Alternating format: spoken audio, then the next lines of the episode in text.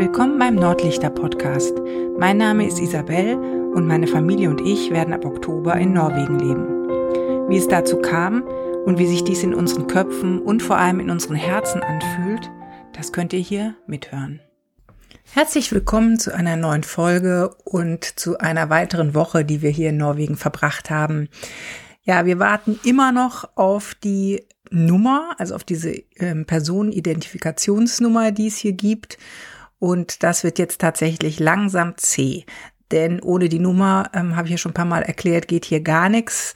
Also das heißt, wir haben immer noch kein Internet, wir haben noch kein Bankkonto hier und wir können auch ähm, verschiedene Apps äh, für die Supermärkte oder so nicht nutzen, weil wir praktisch für alles diese Nummer brauchen. Und wir warten und warten und warten und jeden Tag hoffen wir, dass sie im Briefkasten ist. Bisher leider noch nicht.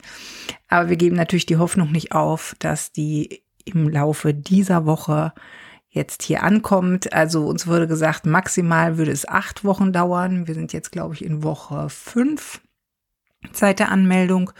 Und ja, das kann sich ja dann maximal noch um drei Wochen handeln. Weiterhin ist natürlich hier immer noch unser Wasserschaden ein Thema. Das war jetzt für uns auch so ein bisschen eine Nervensache, zumindest für meinen Mann und mich. Dadurch, dass wir den äh, mittleren Raum hier und eigentlich auch den schönsten Raum im Erdgeschoss äh, dank dieses Trockengerätes immer noch nicht richtig nutzen können, fühlt es sich halt so halb baustellenmäßig an. Und äh, wir waren jetzt auch so ein bisschen knatschig, weil der Vermieter eben sich nicht gekümmert hat und zumindest nicht diese Ursache behoben hat. Und ähm, man dann natürlich in Frage stellt, warum sollte man jetzt hier ein Trockengerät laufen lassen, wenn die eigentliche Ursache gar nicht behoben ist. Wir haben uns dann anwaltlichen Rat geholt, weil wir natürlich nicht wissen, wie das Mietrecht hier in Norwegen ist. Und das hat das Ganze so ein bisschen zäh gemacht, jetzt die letzten zwei, drei Wochen oder beziehungsweise eigentlich schon seit dem Einzug. Ähm, je nachdem, in welcher persönlichen Stimmung man war, hat es einen oder mich dann zumindest schon ab und an ganz schön runtergezogen, auch vor dem Hinblick, ähm, wenn die das gar nicht machen, wenn es hier gar nicht repariert wird. Oder wenn wir jetzt in Rechtsstreit mit dem Vermieter gehen müssen, müssen wir uns gleich schon wieder umgucken nach was anderem.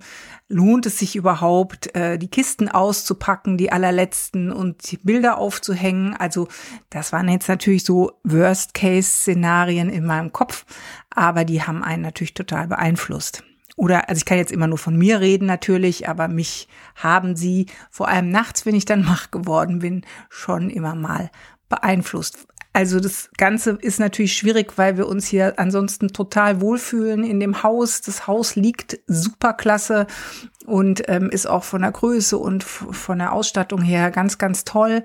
Deswegen ähm, war das jetzt immer die ganze Zeit so ein Hin und Her innerlich.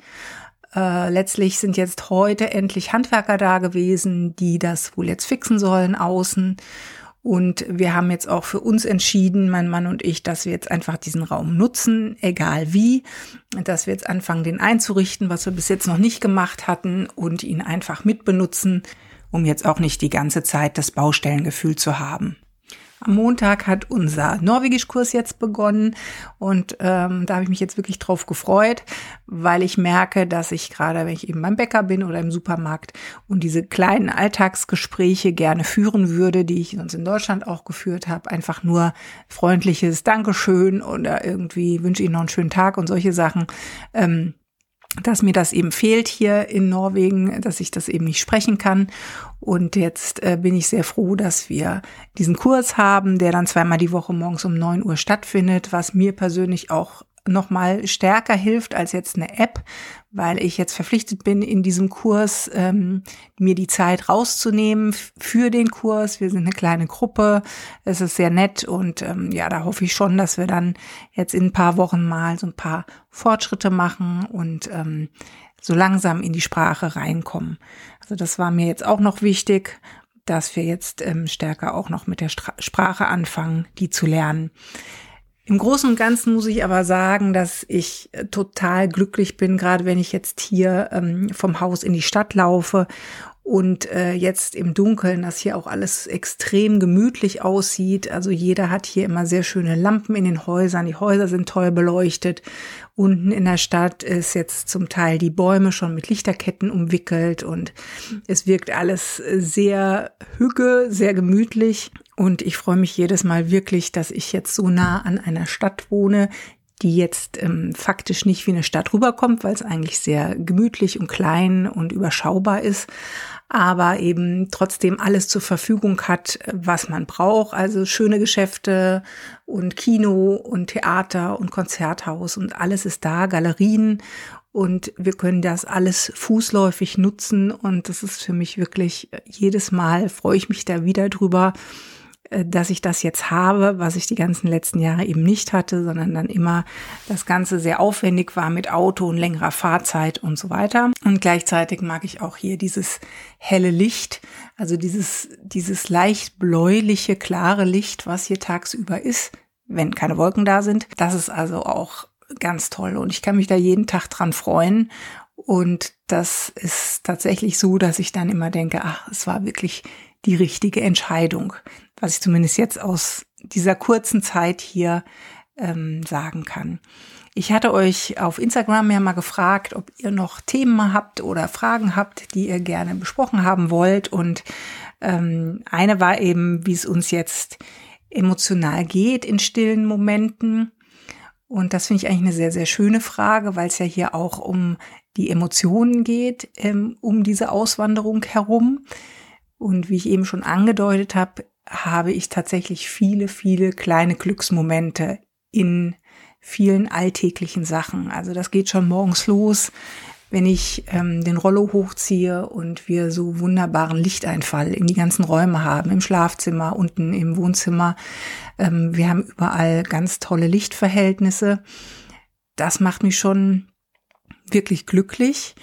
Und ähm, ich habe hier noch keine richtigen Routinen aufgebaut, Mm, das ist aber auch okay für mich, weil ich ähm, auch erst hier wieder meine Routinen so ein bisschen anpassen muss an die jetzige Situation. Und äh, die Tatsache, dass wir aber eben diesen großen See hier um die Ecke haben und äh, ganz viele Möglichkeiten, ähm, in die Natur zu gehen und spazieren zu gehen, ist das immer eine Option. Also auch gerade, wenn man sich vielleicht mal so ein bisschen down fühlt oder müde ist und dann, okay, komm, Jacke an, raus an See und äh, man merkt sofort, wie es einem besser geht. Und also grundsätzlich muss ich tatsächlich sagen, damit habe ich zu Hause nicht gerechnet, weil ich ähm, eigentlich immer damit gerechnet habe, dass es ein emotionales Down gibt, dass es irgendwas gibt, wo ich denke, oh Gott, warum haben wir diesen Schritt gemacht? Das war vielleicht so ein bisschen jetzt diese Wasserschadengeschichte, die auch immer ja noch nicht ausgestanden ist aber nur so ganz oberflächlich. Ähm, so ganz tief in meinem Inneren bin ich total dankbar und äh, sehr froh und dass wir jetzt hier sind und dieses alles nutzen können und so viel Schönes jeden Tag um uns rum haben. Äh, sowohl als Natur als auch die ganzen Häuser, die um uns rum sind, sind auch alle wunderschön und ja, also da muss ich sagen, emotional, auch in stillen Momenten geht es mir ähm, hier sehr gut. Das ist äh, wirklich so. Und eine weitere Frage, die ich auch total interessant fand, war die Frage, ob die Besatzungszeit im Zweiten Weltkrieg durch die Deutschen hier immer noch eine Rolle spielt im Verhältnis zu uns Deutschen. Also so wie ich das verstanden habe, ob es irgendwelche Ressentiments in der Begegnung mit Deutschen äh, gibt. Da kann ich jetzt natürlich nicht so ganz viel zu sagen, weil es mir bisher nicht begegnet ist. Ähm, man muss dazu sagen, dass Stavanger in der Tendenz auch eine recht internationale Stadt ist. Ähm, hier ist ja NATO-Stützpunkt und auch durch die Ölförderung sind hier ähm, viele Nationen, auch viele Amerikaner, so dass dass man hier sehr offen ist, glaube ich. Es ist halt auch die viertgrößte Stadt, also es ist auch noch mal ein bisschen anders vielleicht als auf dem Land. Aber wie gesagt, ich habe jetzt keine Begegnung gehabt, wo ich das Gefühl habe, mir ist jemand unfreundlich begegnet oder der äh, das Gefühl hat, ah, die sind Deutsche, das möchte ich nicht. Was auch ein Thema ist, ist, dass man hier wenig mit wenigen alten Leuten tatsächlich in Kontakt ist oder auch relativ wenige alte Leute so sieht. Ähm, die in Anführungsstrichen alten Leute sind hier aber auch alle noch sehr fit. Also wenn man jetzt hier eben um den See äh, spazieren geht, dann sieht man die Leute, die wirklich wenig, äh, man, also man sieht hier wenig Menschen mit Übergewicht, man sieht hier alle recht fit immer, immer am Laufen, am Wandern, am Gymnastik machen. Und das merkt man eben auch bei den älteren Leuten, dass man die ganz schlecht einschätzen kann, wie alt die tatsächlich sind. Ja, also mir ist bis jetzt kein Ressentiment begegnet, was ich über meine Tätigkeit im, bei dem Literaturblog beim Seitenwandler mitbekommen habe, so im letzten halben Jahr, dass relativ viele ähm, norwegische Autoren dieses Thema auch aufgreifen, auch die Rolle Norwegens im Zweiten Weltkrieg, ähm, das, was innerfamiliär an Traumata hier weitergegeben wurde in Norwegen. Äh, das ist natürlich aber auch eine sehr individuelle Einschätzung jetzt von mir. Das, was ich gelesen habe, es waren jetzt ein paar Bücher, die eben in Deutschland zu dem Thema verlegt wurden. Ob das jetzt wirklich repräsentativ dafür ist, kann ich auch nicht sagen. Ähm, ich werde aber da mal ein Auge weiter drauf halten und weiter berichten, weil ich die Frage tatsächlich spannend finde.